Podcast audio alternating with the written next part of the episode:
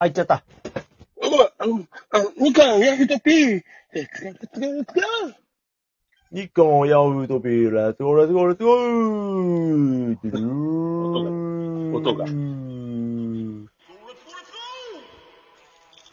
甲子園のサイレンみたいな。はい。ということで、日本やってやです。ねえ。えー、長山隼人容疑者がね、逮捕されたということがあった日常。皆さんいかがお過ごしでしょうかはいどんなにしよえー、ねえ、えー、えー、よくないです。あの、本当に良くないと思ってますよ。これ、マジな話。何なんですかタイマー。お僕ね、これ結構違和感でね、今日、バイドナショーでね、あの、論文のアツシが、僕もタイマーやりたいですって言ってたの見てね、ふざけんなって思ったわけですよ。う。うん。カズヤさんいかがおお思いますか？うん、まあ、どういう流れで、アツシがね、タイマーやりたいですってのか知らないけどね。とはいえ、公共の電波でそれを言うっていうのは結構なかなか攻めてるなっていう感じだね。ねしちゃうけど。ジングルを流すな。あ、ジングル、いやいや、もうジングルの上でやってますけど。いや、これね、でもね、結構思うわけですよ。だから、海外ではいいってされてるじゃないですか。うん。それがね、その彼は、なんかやってもいいっていうことでね、思ってしまうからやっちゃう人がいるんじゃないかみたいな話してるんだけど、えなんかもうありえないよなまあでもね、だから、何が良くて何が悪いかって人間が決めた中でっていう意図はわかるんだけどね。うんそういうことを含めて、いろいろ感じる今日この頃ですよ。本当にね。はい。ということで、和弘さんの話えということで、えー、まあ、長山彩人容疑者が逮捕された今週6月18日の週、まあいろいろ、まあね、収録してますけども、あったことということで、和弘さんと話していきます。和弘さん、何か気になる話題をどうぞ。気になる話題？気になる話題？うん。あ別にそんなないけどさ。ないっすか？いや、いっぱいあったじゃないですか。だから、ね、長山容疑者逮捕でしょ？それから、広瀬さんのね、不倫の話とか、いろいろありましたよ。芸能界だけじゃないけど。芸能界の話題が多いじゃん。ああ、じゃあ、だから、じゃあ、総理のね、その、不信任決議があったりとか、あったけど、解散しないとかね。あとは、群馬で35度を超えて1ヶ月ぶりの猛暑日とかね。えー、うん。まあ、いろいろありますよ、和代さん。ほら、あの、防衛省のね、話で言うと、自衛隊の18歳の子かななんか、銃殺した事件とか、あったりとあか。、自衛隊のやつはちょっとね。うんまあ、ニュース的にはいろいろ、いろいろありますけど、和代さん語りたいことってないですか？いや、なんか、そう、そう言われりゃそうだなと思って、自衛隊の話。ああ、ちょっと真面目な話ですけど。はいはいうん。いや、なんか、どう、どうなんだろうって思ってね。まあ、その、どうなんだろうっていうのはさ、その18歳の子がさ、うん、自衛隊っていう組織に入ってさ、うん。ほいで、正常な判断ができるかっていうと、いや、難しいよねってちょっと思ったりしちゃうわけ。で、ね、別にその18歳の撃った子がどうだこうだって知らないよ、背景なんかはさ。うんでも18で高校卒業して自衛隊入るっていうことはさ、っていう話はあるんだよね、俺の中で。えいやいやいや、そんななんかその、なんつうんだろうな。もうこの先別に勉強したくないし稼ぎたいとかさ。ねあの、進学できないからちょっと自衛隊入ろうかな、みたいなっていう考え方の人も中にはいるわけじゃん。ちゃんとした志持って入る人もいるかもしれないけど、そういう人も中にはいるわけじゃん。うん。その中で、あの、自衛隊っていうあのガチムチの組織に入って、ー、うん。その自分を律してやれるかって言ったら、いや、難しいよねって。まだまだ未成熟じゃん、18なんてさ。うん。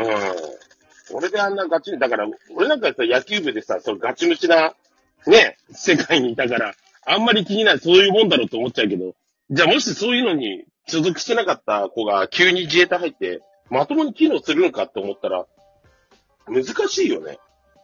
するには。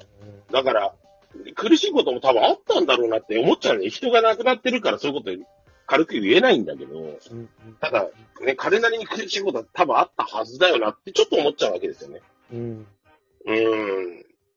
だそう考えると、まあ今ね、自衛隊でもそのセクハラだとか、ね、いじめだとか、なんだとか、暴力だとかってこう言われてるけど、なんか、組織としてどうあるかって難しいよなって。でも、厳しいからこそ、その、日本の自衛隊っていうのはクオリティが高いわけでしょ？組織として。うん。強固なわけじゃないですか。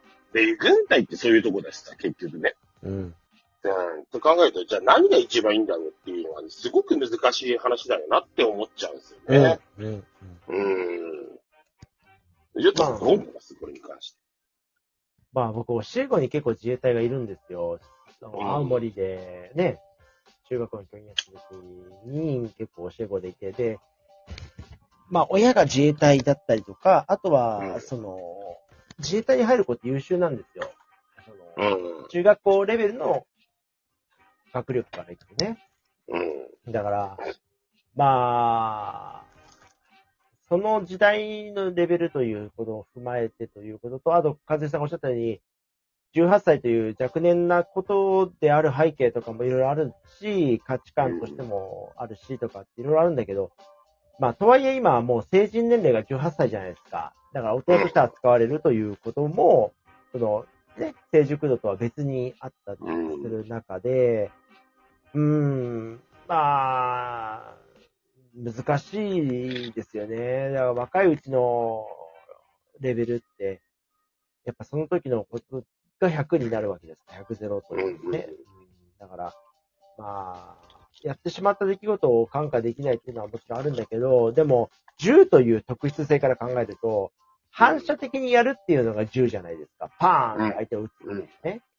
だから、やった後に後悔することは大きいだろうけど、やった瞬間にそこが考えられないからこういう出来事が起こるというのが前提だとすると、うん、まあ、やっぱそういうことってあり得るよね、という難しさを、うん、背景にある事件だということをすごく感じる内容だなっていうのが今回のこの一件だと思うと、こういうことって今後あるでしょうね。だから、やっぱり銃を持つことの重さっていうのが改めてフォーカスされた事件だなっていうのはすごく感じる。うんところではありますうん。ねえ。で、なんかあの、訓練するときって、防弾チョッキ着るんだってね。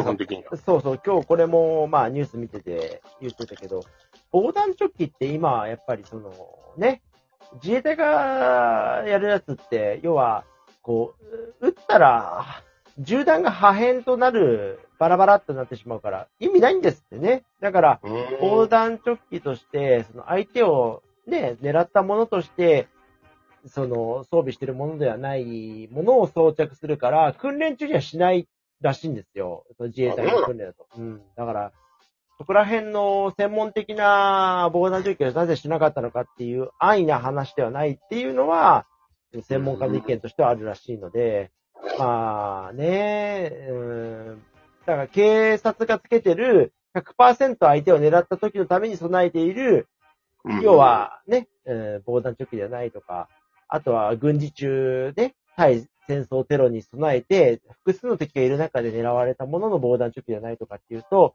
今回のように100%恨みを持ってる相手に対して銃口を向けた事件とかっていうものに備われた防弾チョッキではないし、っていうことを考えて、やっぱり、まあ、訓練としてどこまで想定するかということを含めて防弾チョッキをするとは難しかったという話らしいですよね。うん。うんまあ難しい。まあ、難しいね。カッとなった時にさ、殴り殺すとかって一般市民でもある上で、うん。風さんが言う通り、若い年齢の子がカッとなった瞬間に拳銃持ってたら撃つよねっていう、そういうた、なんか、うん、物を持つ怖さわかんない年齢の子がね、うん、うんカッとなって殴ってみた、死んじゃったみたいな話なのかなとはちょっと思う。ですね。だそれで済ませてはいけないのは、もう100万承知なんだけど、そういうことって、やっぱり若いうちってあるよねっていうことで言うと、やっぱ心の成長だったり、うん、経験値だよねっていうのはちょっと思うな。でも今、やっぱ、和代さんがおっしゃったみたいに、若い年代の子たちの、その、自衛隊志願者が少ないとかっていうことになると、うん、うん、まあそうね。ねえ、やっぱり人材不足っ人材なんてねそう、こういう、まあ、パイが増えないとね、分母が増えないと分子って向上しないってことを考えると、今やっぱりちょっとずつ少子化の歪みというものが、こういうところにも出てるというのは言えるのかなとは思いますね。ですね。なんか、ねちょっと悲しいですよね。こういうことがあるとね。えうーん。まあ、どう、どうしてったらいいんだろうね。そう。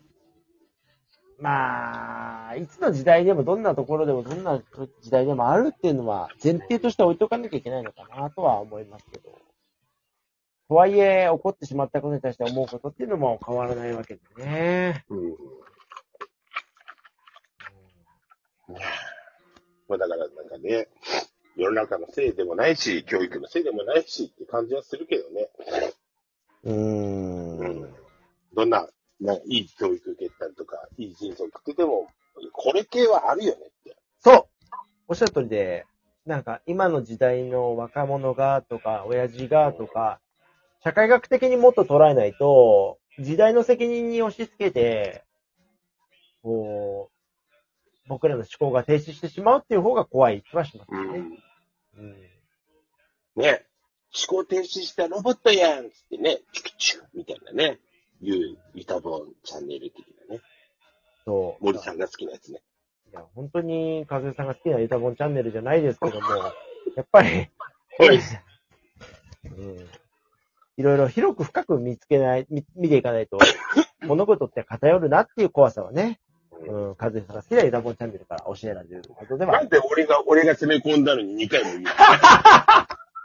仕返しとばかりに言ったのに。いやいや、そんなことないですよ。もう本当、かずよさんはね、ユタボン大好き